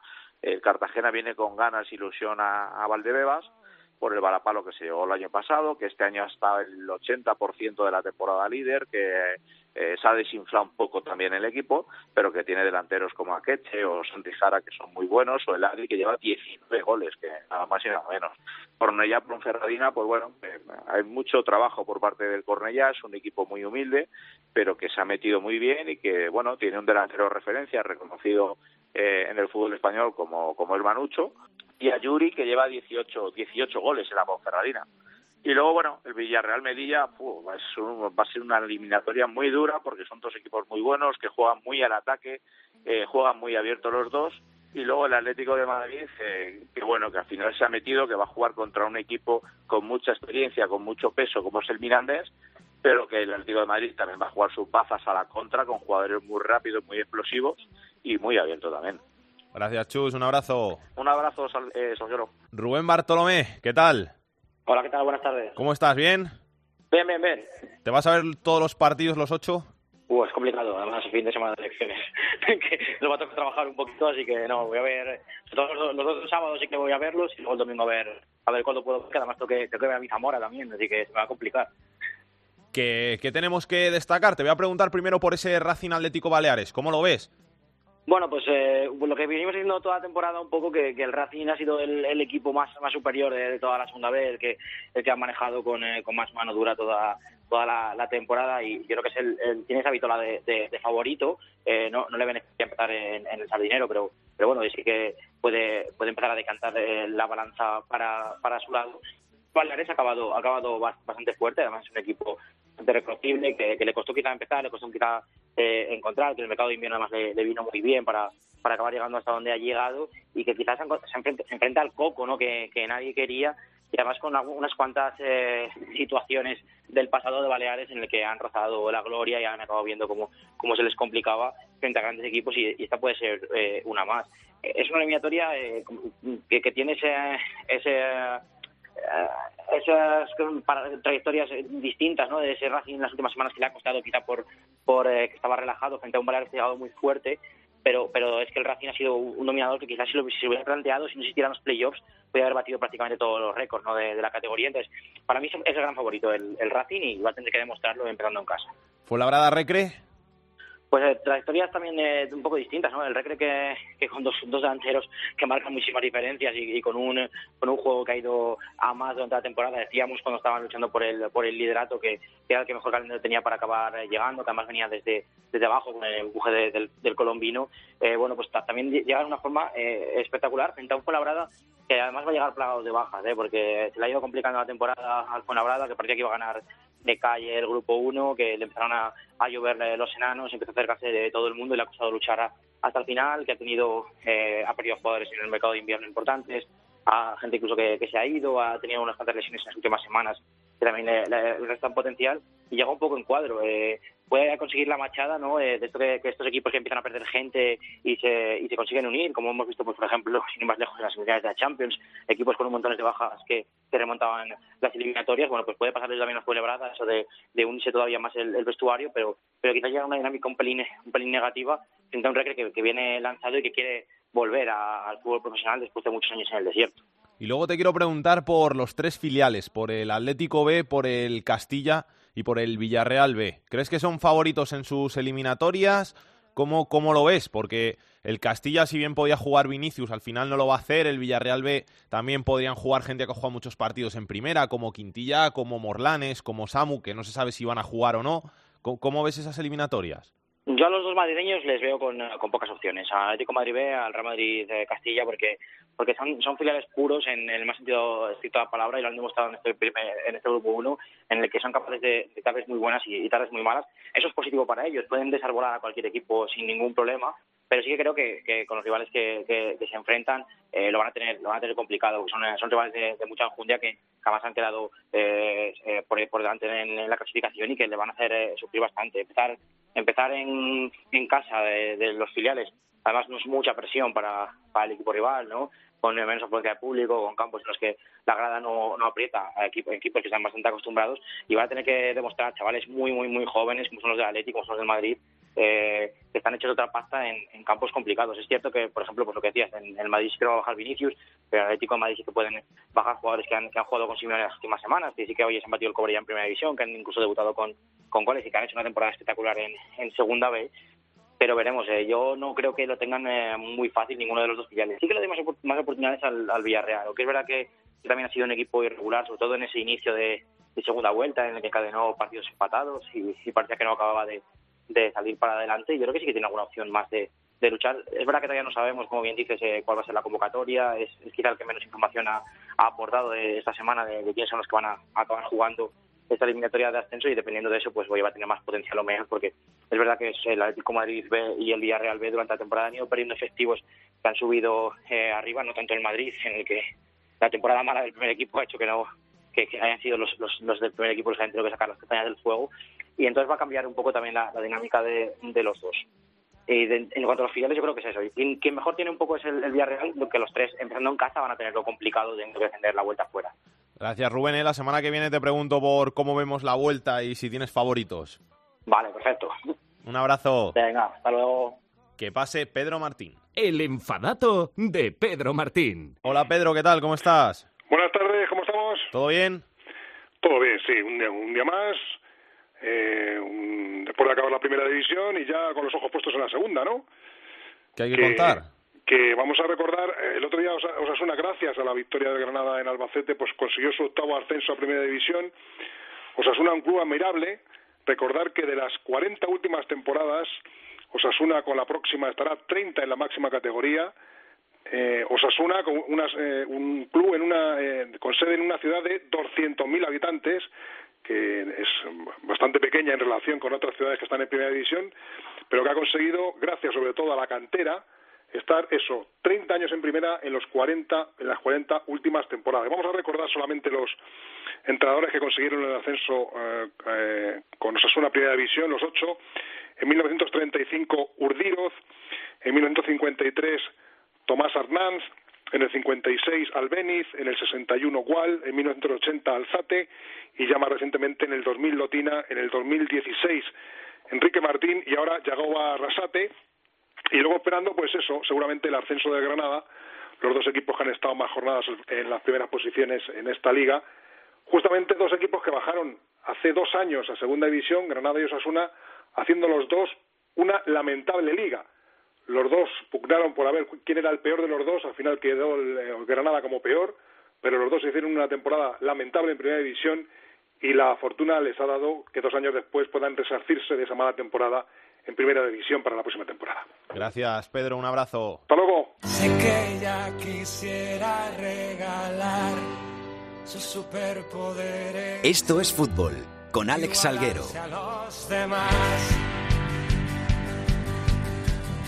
Y toca hablar de segunda división. Ya tenemos a Osasuna ascendido y este fin de semana puede ascender el Granada. Jorge de la Chica, muy buenas. Un saludo, pues eh, para ello es necesario que el Granada gane al Cádiz el domingo a partir de las 7 eh, de la tarde, un Cádiz que también se juega bastante, la posibilidad de jugar una promoción. Y en el caso de que no se produjera esa victoria, habría que estar pendientes de los resultados de Mallorca y Albacete. Para el partido se ha puesto el no hay billetes. El Granada está pendiente de una sanción que impediría alinear a Cementerio, uno de los puntales en el centro del campo. En primera instancia, han recurrido la tarjeta amarilla y se ha denegado. Hay una segunda instancia, un comité de apelación al que acudirá el Granada en caso de que no pudiera actuar, sería ACID. Se puede dar la circunstancia incluso de que el Granada, si no gana, tuviera que esperar al lunes para conocer si ha ascendido o no, pero aquí se sueña con la posibilidad de hacerlo en el nuevo Estadio Los Cármenes, que ha vuelto a poner el no de billetes en esta temporada. Muy serio ¿eh? el partido del otro día en el Carlos Belmonte, un Granada que jugaba como si como juegan los grandes en esas circunstancias. Sí, un Granada que sobre todo en el segundo tiempo es donde consiguió imponer eh, su equipo ya con un Albacete que físicamente se encontraba mal. Y fíjate, hemos hablado durante toda la campaña de la falta de gol del Granada Club de Fútbol de sus delanteros, de Rodri y de Ramos. Pues en los últimos partidos son los que están sacando las castañas del fuego y en esta ocasión le tocó a Ramos hacer un auténtico gol para la historia que probablemente sea el que conduzca de nuevo al Granada a primera división. Un Granada que también hay que recordar a principios de temporada ni siquiera el club se proponía como un objetivo el ascenso, pero que ha llegado gracias a la seriedad en el trabajo, a la conjunción de la plantilla, también a la calidad que podía estar más o menos oculta, pero sobre todo por el trabajo del entrenador de Diego Martínez que ha sabido aunar todo esto que hemos eh, indicado. Gracias, Jorge. Hasta ahora, un abrazo. Miguel Yeste, Albacete, muy buenas. Muy buenas. Se ha recuperado. Eso te iba a preguntar, que se ha recuperado ya la ciudad después de lo del, lo del lunes. Yo creo que conforme se acerque el partido ante el Sporting de Gijón nos tenemos que recuperar porque parece que fuera el último partido de la liga y, que después no hubiera nada. el Albacete hizo un buen encuentro. Yo, yo, creo que la primera parte fue superior al Granada. El Granada se fue imponiendo, como estabais comentando con Jorge de la Chica en la segunda, pero que fue un, un buen encuentro, la verdad. Pero ahí le pasó factura al Alba el haber fallado sus oportunidades y ese fondo físico y al final pues el Granada se llevó el gato al agua en un partidazo en muchos sentidos, no solo en el futbolístico, sino también en el ambiente con los aficionados granadinos y los del Albacete pugnando, pero solo pugnando de voz, eh, gritando unos más que otros si, si podían a lo largo del encuentro.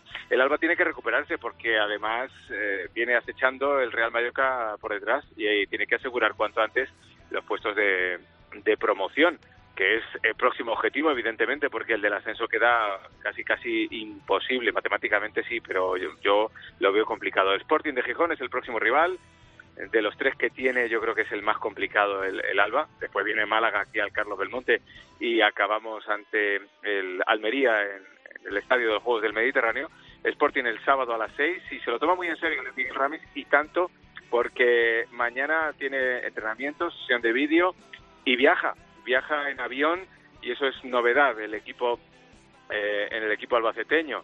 Eh, viaja además desde Albacete, donde tenemos aeropuerto. Creo que es uno de los que menos ocupación tienen de, España, pero han fletado un vuelo charter y a las 6 de la tarde viajan sin Vela, que es la única baja del equipo albaceteño. Jeremy Vela por acumulación de amonestaciones. Por contra, se recupera un efectivo importantísimo eh, para el ataque, que es Eugeni Valderrama. Creo que eh, Rey Manay no dio totalmente la, talla que, de él se esperaba en el último encuentro y yo creo que esa va a ser la sustitución que va a hacer el, entrenador de la Albacete Balompié Tarraconense, Luis Miguel Ramis. Esa y la del lateral izquierdo, ya que también se recupera Fran García. Pues que hay que llegar con moral, que hay que agotar el, sueño hasta el último minuto y por supuesto eh, asegurar si se puede lo que han dicho los jugadores durante la, la semana asegurar cuanto antes la, la fase de promoción porque este equipo a lo largo de, eh, de su confección no estaba tampoco eh, pensado para el ascenso. Esto ha sido un regalo, la afición lo ha vivido así y ahora pues hay que hacer que el sueño dure, que dure hasta mediados de junio como mínimo. Un abrazo, Miguel. Un abrazo, Alex. Jesús, ¿cómo estás? ¿Qué tal? Eh, muy bien, muy bien. Estamos aquí a 72 horas de, de un día histórico, velando almas y esperando que definitivamente se confirme el domingo lo que todos esperábamos a principio de, de temporada, ¿no? Bueno, más concretamente a principio de la temporada pasada, que era cuando realmente teníamos las expectativas de ascender a primera. ¿Dónde vas a ver el partido? Eh, lo veré. ¿Tú dónde crees que voy a ver el partido? Sentado en tu asiento de los Cármenes. Sentado, bueno, no sé si al final iremos a cubrirlo con, con el medio para el que trabajo, pero yo creo que al final lo veré en mi asiento de abonado, que incluso yo lo prefiero porque ahí puedes desahogarte y mostrar todo lo que lo que tienes dentro y si al final incluso ascendemos, pues mm, bueno, no se puede no se puede acceder al campo por bajo multas de 3.000 euros o así, pero a ver cómo, cómo celebraremos todo eso, si ojalá al final se termina produciendo el ascenso, que todavía estamos tirando las campanas al vuelo, pero todavía hay que jugar ese partido. Que prepare el chino 10.000 euros, que es lo que le ha costado a los del español. Sales a menos de un euro por, por tío que esté en el estadio y podéis bajar todos al césped a celebrarlo. Pues sería lo bonito, hombre. Yo creo que debería ser lo, lo, que se debería permitir, porque siempre son emotivas esas imágenes en las que los jugadores salen a hombros, toda la gente llena el césped y dejar a la gente en la grada cuando lo que tienen ganas es de estar en contacto con, con, con los que han sido sus héroes a lo largo de la temporada, queda la situación un poco fría, pero bueno, ya sabemos que la liga se pone muy restrictiva con con determinadas cosas y, y, veremos cómo, cómo se puede celebrar, en qué forma y si no hay que esperar al lunes al partido del Mallorca porque no se pueda conseguir la victoria, veremos a ver. Yo te cuento, mira, te voy a contar en Petit Comité que uno de mis sí. amigos cuando subió el Getafe a Primera División hace dos años saltó al campo y se abrazó a Cala besándole el pecho como si le fuera la vida en ello. besándole el pecho como cuando siempre Tomás Guas decía que iba a beber del, de, del pecho algo de, así algo de, así. de, Ramos o de alguno de, estos cuando ganaban la Copa de Europa. Pues sí o sea al final la gente lo que quiere es estar en contacto con la gente que tanta que tanta alegría da a lo, a lo largo de la temporada y, y, bueno, veremos que está preparado, pero eso, mejor no tiremos las campanas al vuelo por si acaso llega Machis, que encima es, es un jugador que vendrá motivado, el Cádiz también se está jugando lo suyo y vaya a fastidiarnos la fiesta que, que tenemos montado desde de aquí al domingo. Un abrazo Jesús. Nada, a ti, hasta luego. Guillermo García, Tenerife, muy buenas. Hola, Alex, ¿qué tal? Muy buenas. La alegría en Granada, la decepción en Tenerife. No están las cosas muy bien por allí y además visita de los ultras al entrenamiento con todo lo que conllevan estas cosas. Eh, sí. No sé cómo, si hay mucho miedo, cómo, cómo lo veis vosotros desde allí, pero desde fuera tiene muy mala pinta el Tenerife. Muy mala pinta. Yo te diría que estamos en proceso de descomposición y el ambiente está muy enrarecido, ¿vale? Porque eh, este equipo lleva tres entrenadores esta temporada dos directores deportivos, un presidente que ha perdido, yo creo que prácticamente el rumbo y el, y el camino, y lo que faltaba es que efectivamente, como bien apunta, pues ayer todo ocurrió el entrenamiento de la tarde, el entrenamiento despertino, un grupo de unos 20 aficionados, que ellos mismos se identificaron como miembros de la Peña Frente Blanca Azul, que es la peña, bueno, aquí no nos gusta decir ultra, vamos a decir que es la más animosa de Rodríguez López, porque es una peña que siempre, bueno, pues ha eh, combatido el racismo y la LGTB-fobia, en fin, siempre ha presumido un poquito de todo esto, pero en cualquier caso la verdad es que se presentaron en el entrenamiento del equipo, exigieron hablar los con los capitanes, interrumpieron la sesión preparatoria y bueno, tuvieron 10 minutos sobre el césped de Rodríguez López, eh, eso sí, pacíficamente hablaron con los capitanes del equipo, pero claro, fue Ulises San Pedro, que ya sabes que lleva por aquí dos semanas, el que al final tuvo que decirles, miren, eh, váyanse, depongan su actitud, tenemos que seguir entrenando y tenemos que seguir trabajando. Enfado monumental en el club, anoche comunicado condenando enérgicamente eh, los hechos. Hoy te puedo decir que hemos entrevistado en nuestro programa de Deportes Cope Tenerife al presidente Miguel Concepción, que está muy enfadado porque el fondo de todo esto lo que subyace Ale es el descontento que hay de la afición fundamentalmente con la gestión del presidente. De hecho, de hecho, el próximo domingo el partido es a las 5 horas Canarias una hora antes a las 4, el mismo Frente Blanca Azul ha convocado a las peñas para una manifestación fuera del estadio Eduardo Rodríguez López. Bueno, y el presidente, que te digo, aquí en la cadena COPE se ha mostrado muy enfadado, ha dicho que no hay ninguna posibilidad de que abandone la presidencia, que es lo que quiere una buena parte de la afición tiene Feña, lo ha dicho claramente hoy en los micrófonos de la cadena COPE, no hay ninguna posibilidad de que abandone la presidencia del club y te puedes imaginar el ambiente de enfrentamiento que tenemos aquí en la isla cuando hay que recibir al Oviedo el próximo domingo, cuando hay que viajar a Lugo el siguiente domingo, que es la final de las finales para el Club Deportivo Tenerife, y cuando te quedan tres jornadas y hay que recibir en la última al Real Zaragoza. Siete puntos salvaría matemáticamente al equipo, pero de verdad, la cosa está verdaderamente complicada, hay mucho enfado después de las dos derrotas en Granada y Elche, y como te digo, el ambiente está aquí muy, pero que muy encrespado y muy enrarecido. Gracias, Guillermo. Un abrazo.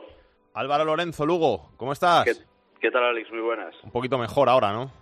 Sí, pinta un poco mejor las cosas para Lugo, sobre todo por lo que por lo que he estado escuchando ahora, por cómo está el Tenerife y también por cómo está el Rayo Majadahonda, porque también lo tiene complicado, aunque este fin de semana juega con el Córdoba. Bueno, el Lugo esa victoria en el derbi ante el Depor, quizá un poco inesperada por la situación en la tabla de ambos, pues le ha dado un poco de aire. Eh, recordemos que en la última jornada el Lugo va a Tarragona con un Asti que ya está descendido y igual cuatro o cinco puntos ya le valdrían para la salvación. Pero bueno, por ahora tiene una final este domingo en Extremadura, eh, un Extremadura que está muy bien, va a ser difícil ganarle en su casa.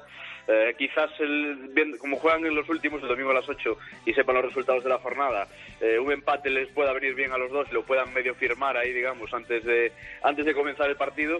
Pero bueno, para el Lugo es un partido importante porque puede dejar, ya digo, medio sentencia de la salvación. Va a tener baja importante Manu Barreiro y la del central Josete. Pero bueno, el equipo con Eloy Jiménez está bien, 7 puntos de 9, le ganó al Almería, le ganó al Depor, empató en Gijón.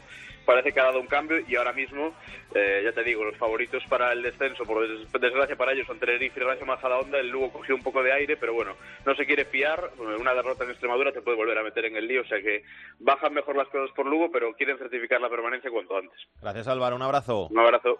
Dani Asenjo, muy buenas. ¿Qué tal, Alex? ¿Cómo se ha complicado la permanencia al Rayo Majadahonda, eh? Bueno, se la ha complicado. Tiene esos tres puntitos contra el Reus, que está en 44 y ahora tiene que ganar uno de los otros dos partidos, como. Efectivamente, el bagaje es eh, un punto en los últimos 18 en las últimas jornadas y tiene dos finales por delante. La primera el sábado contra el Córdoba, para la que toda eh, la afición se agarra a la esperanza, que tiene nombre y apellidos, que es Aitor Ruibal, el máximo artillero el delantero eh, canterano del Betis, que lleva un mes fuera de los terrenos de juego, se espera que vuelva esta jornada contra el conjunto andaluz. 11 son los goles que lleva esta temporada y ya te digo, la afición que se agarra a su delantero, a su hombre gol, que reaparecerá este sábado contra el Córdoba y una semana después tendrán prácticamente obligación de puntuar en un campo difícil como es el del Oviedo. Es el próximo domingo 2 de junio, que por cierto, buen gesto de la directiva del Rayo Majada Honda, ha invitado a sus aficionados, a los que han cogido plaza, a la entrada y al desplazamiento. Es decir, eh, un grupo de aficionados majariegos viajarán a Oviedo para apoyar a su equipo gratis, con la entrada incluida. Así que el Rayo se agarra a todo con 41 puntos cerrando el descenso para en estos dos partidos que quedan, antes de esos tres puntos asegurados contra el Reus, sumar lo máximo posible para ese, alcanzar ese sueño de quedarse en la categoría de plata. Gracias, Dani. Un abrazo. Un abrazo.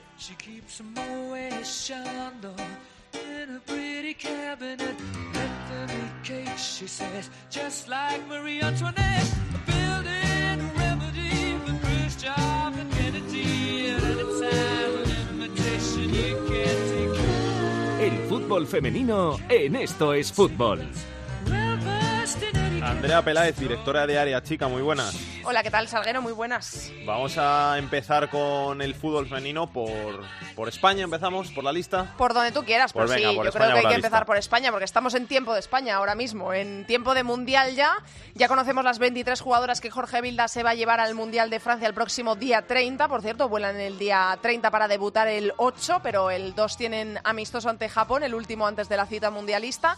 Y bueno, lo más destacado que ya se ha hecho trending topic, que ha salido en todos los diarios, es la ausencia de Ángela Sosa, la centrocampista del Atlético de Madrid, que se ha quedado fuera de esa lista después de ser la mejor jugadora de la liga, de la pasada campaña también, después de 10 goles, 15 asistencias, números eh, muy a considerar en una centrocampista, pues no ha entrado en la lista de Jorge Bilda, se ha quedado fuera y es la ausencia más notoria, ha entrado Patrick Guijarro.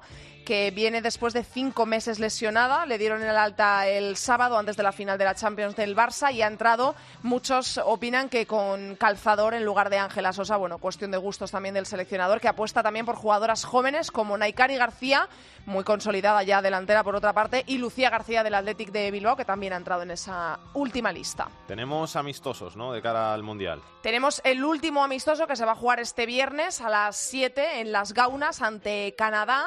Va a ser el último amistoso en tierras españolas. Para más tarde el lunes la selección ya se concentrará en Las Rozas. Viajarán, como acabamos de decir, el 30. El 2 será en Francia ya, ante Japón, el último, ultimísimo amistoso de la selección antes de empezar el Mundial. Y luego en nuestro país, en la actualidad del fútbol español, el Barça, que cayó goleado en la final de la Champions. Cayó goleado, sí, por cuatro goles a uno, pero que hay que decir que ni tan mal, porque esos cuatro goles se, produjeron tan solo en 20 minutos, por lo tanto eh, parecía una sangría que iba a ser difícil de tapar y al final, eh, bueno, pues eh, ni tan mal, consiguió hacer incluso el Barça el gol del honor, Osoala, para poner ese 4 a 1 y la Champions para el Olympique de Lyon, que era lo que, bueno, lo eh, esperable y lo que todo el mundo se imaginaba. Y dos nuevos equipos en la Liga Iberdrola. El Tacón y el Deportivo son los dos equipos que van a sustituir a Málaga y a Fundación Albacete, que fueron los descendidos. Tacón de la Comunidad de Madrid y el Deportivo de La Coruña son nuevos equipos de Primera División para la próxima temporada. Gracias, Andrea. Un besito. A ti, Salgue.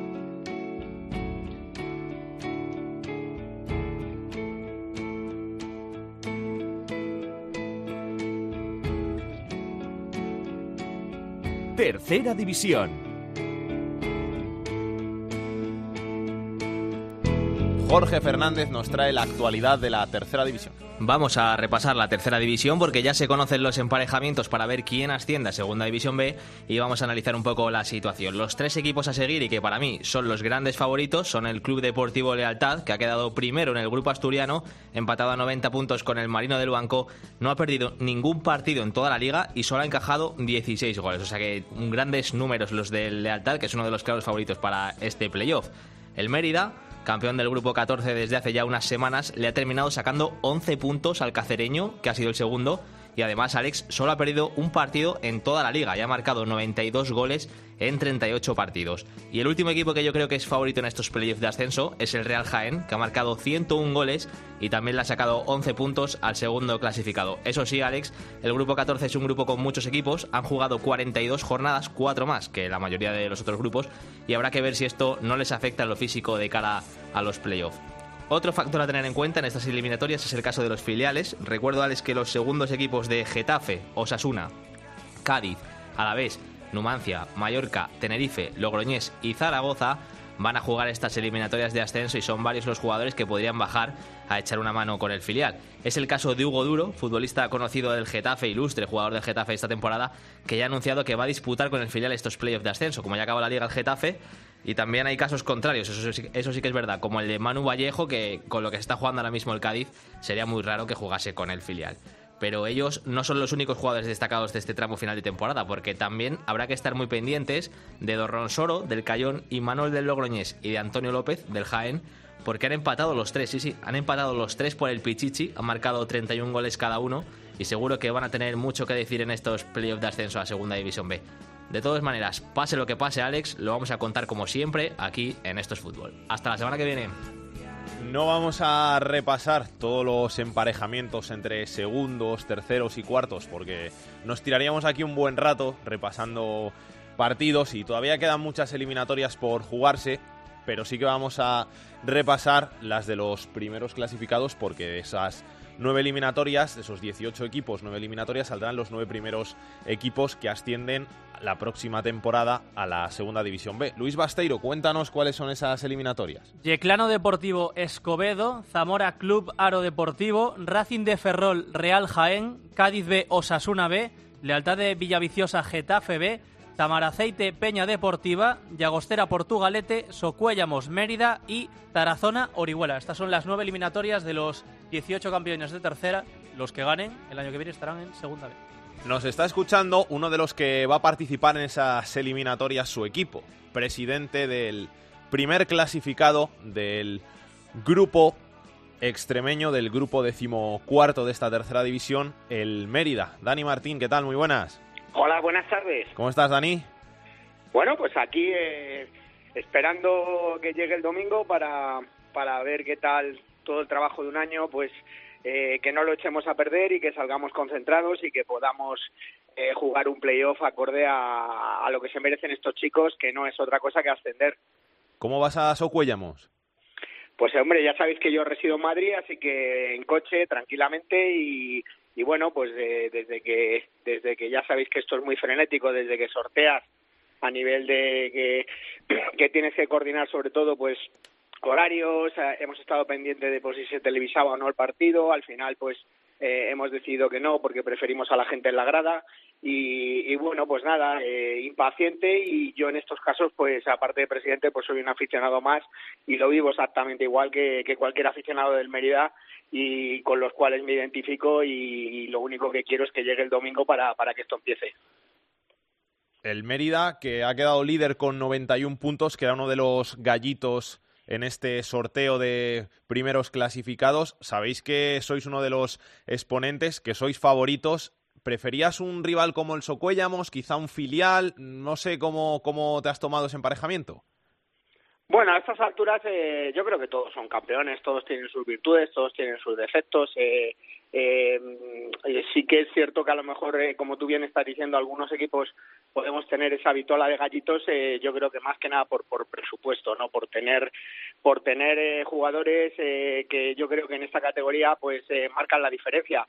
Nosotros lo que podemos decir es que que en estas cosas eh, somos expertos de, de que luego se igualan mucho las cosas. Nosotros hemos jugado ya más de un playoff y la verdad que lo hemos pasado mal con equipos que a priori parecían muy sencillos y, y en estas cosas yo creo que a estas alturas de la competición lo único que queríamos es que los jugadores llegaran sin lesiones. Hemos tenido la mala suerte de la lesión de, Miguel Montes, pero lo hemos podido reponer con Espinar y yo creo que, que el Mérida llega bien, llega fuerte, llega llega con su afición volcada y yo creo que para mí luego la vuelta en casa en el Romano que, que vivirá un ambiente de gala, pues yo creo que puede ser determinante. Gracias, Dani. Mucha suerte, ¿eh?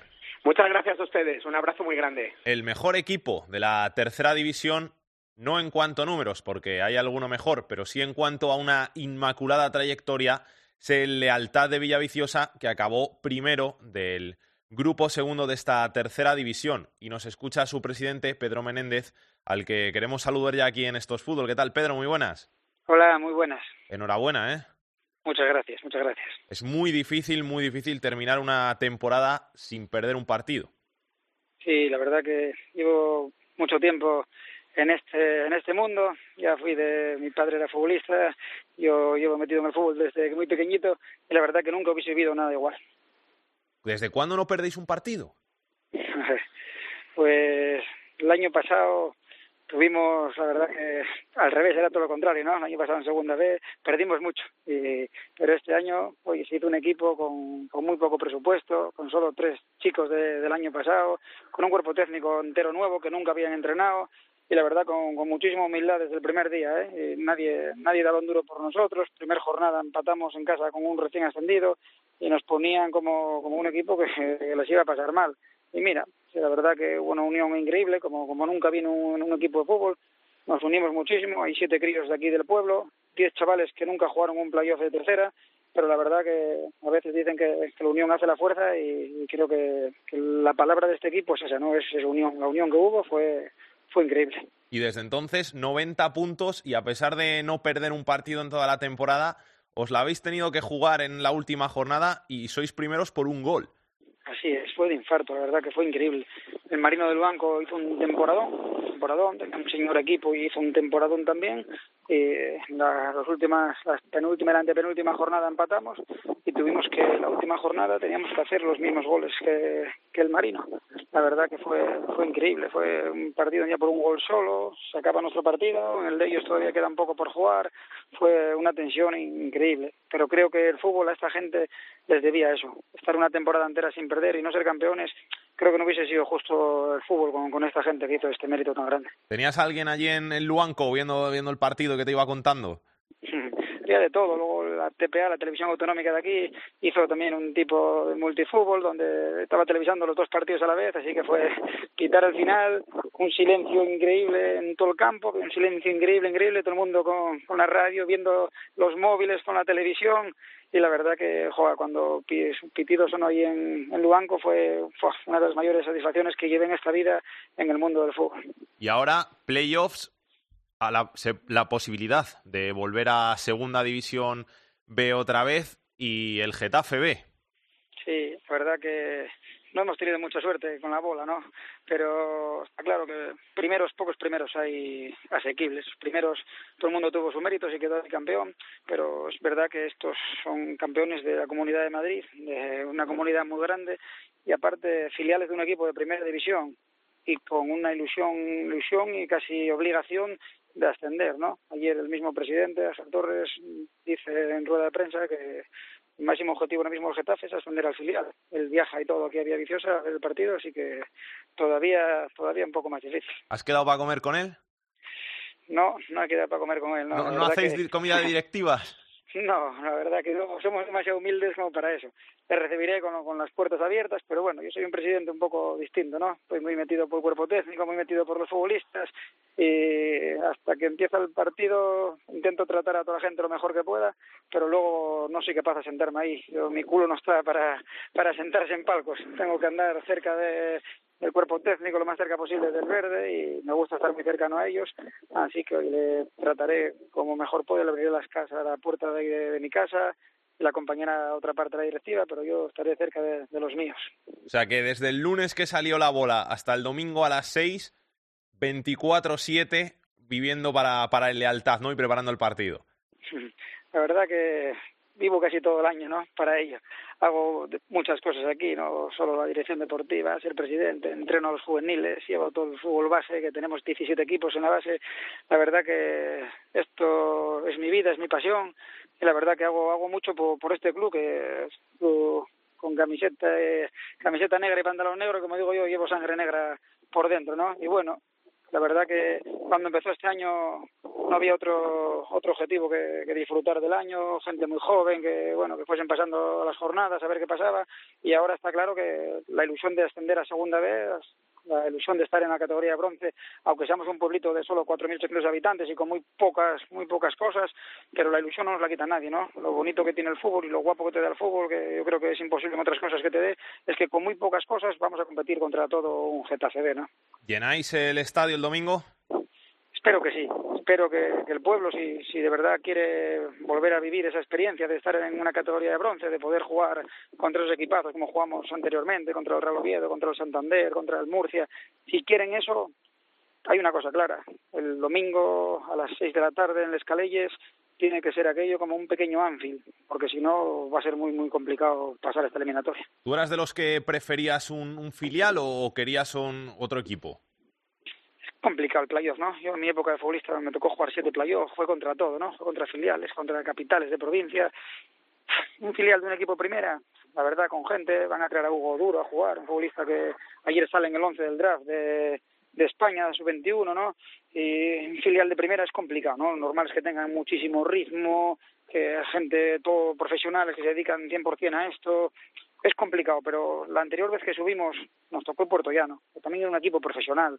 Nosotros veníamos de, había cogido el club hacía dos años en una crisis económica brutal, debíamos todo, debíamos todo, todo, todo, no teníamos nada, hicimos un equipo con, con, con chicos de por aquí, de regionales y tal, y fuimos ahí a Puerto Llano, en aquel equipazo, en aquel estadio, y la verdad que acabamos ascendiendo. Por eso te digo que los playoffs, escoger un equipo, no escoger otro equipo, cambia mucho todo. Cuando pita el árbitro, todo todo cambia.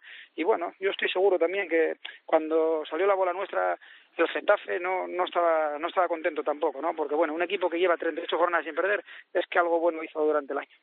Yo te iba a preguntar que qué te parece que el Getafe te lleve por ejemplo a a Hugo Duro un chaval que hace 15 días era titular en el Camp Nou y que ahora vaya a jugar el, el playoff de, ascenso a segunda vez eso que que al final eh, lo veis justo no lo veis justo cómo, cómo ¿Cómo lo notáis eso? ¿Cómo lo pensáis?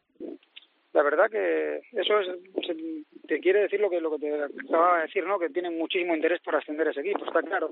Pero bueno, un futbolista profesional como él es ya, que un futuro impresionante, meterla a jugar un playoff de tercera, bueno, la verdad que cambia un poco todo. La verdad que dice mucho por, por la parte del chico que, que admite venir a jugar aquí y, es, y se pone uno más de, del equipo, ¿no? Pero bueno, es un cambio importante. Jugar en el Naucán hace, hace poco, al domingo jugar en el Escaleyes, la verdad que el cambio, el cambio es importante. ¿eh?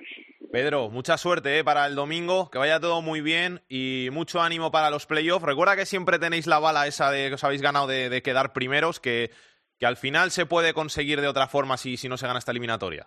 Así es, así es. La verdad que la suerte y bueno, el premio que tienes por ser primero es ese, ¿no? Pues muchísimas gracias a vosotros por acordaros de, de un club tan humilde como nosotros y, y un abrazo muy grande. Un abrazo.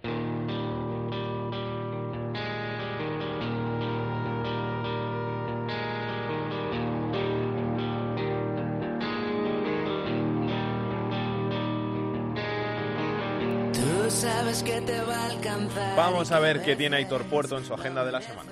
Comenzamos el repaso a la agenda futbolística del fin de semana con la segunda división, jornada 40. Destacamos el domingo a las 7 el partido entre el segundo, el Granada, y el sexto, el Cádiz.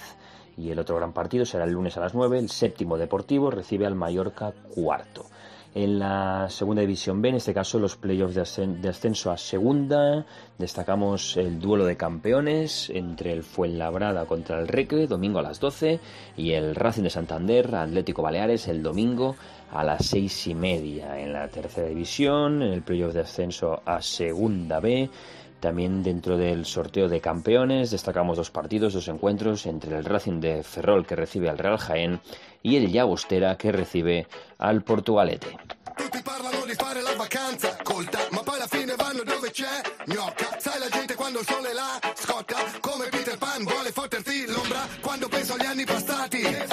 Pues después de un programa muy completo, un poquito largo, pero muy completo, nos vamos hasta la semana que viene, que tenemos que seguir hablando del posible ascenso del Granada, de todos esos partidos de ida de los playoffs de ascenso a segunda y a segunda B, de muchas más cosas aquí en Esto es Fútbol. A vosotros, os esperamos aquí la semana que viene con toda la actualidad de la segunda, de la segunda B, de la tercera y del fútbol femenino. Hasta entonces, besos y abrazos para todos, chao chao.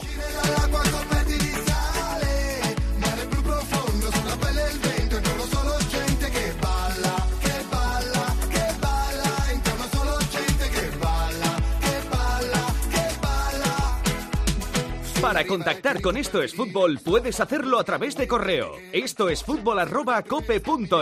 En Twitter arroba es fútbol cope. Y en Facebook, Facebook barra Esto es Fútbol.